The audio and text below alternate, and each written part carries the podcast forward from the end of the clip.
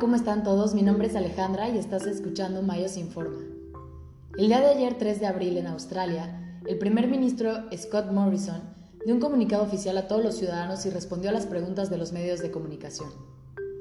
En este comunicado oficial se recomienda que las personas que están como visitantes en Australia, que no pueden mantenerse a sí mismos debido a la crisis del coronavirus, puedan considerar la opción de regresar a sus países para ser atendidos y guiados de la mejor manera por su país de origen.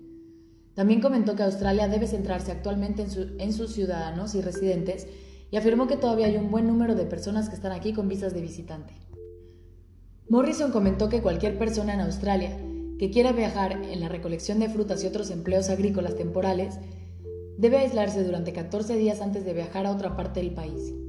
Dijo que era para evitar un levantamiento del virus de las áreas metropolitanas donde es más frecuente a las áreas rurales o regionales más vulnerables todo con el fin de garantizar que esos productores puedan hacer el trabajo, pero también para garantizar que las comunidades estén protegidas.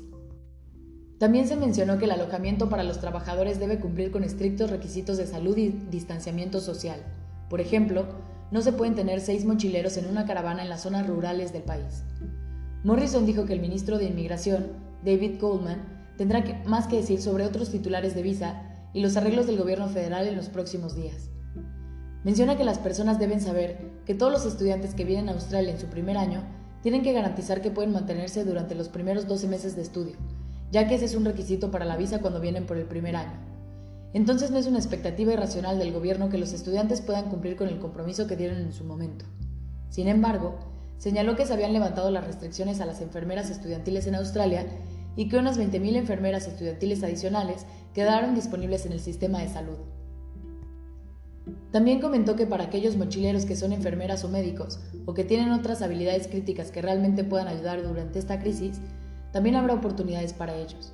Sin embargo, el enfoque y prioridad es ayudar a los australianos y residentes australianos con apoyos económicos que estén disponibles. Esta información fue tomada de un artículo publicado por news.com.au el viernes 3 de abril a las 6 de la tarde. Finalmente, esperando que tú y tus seres queridos se encuentren bien, te mandamos un fuerte abrazo y la mejor de las vibras de parte de tu familia en Australia Mayos Study.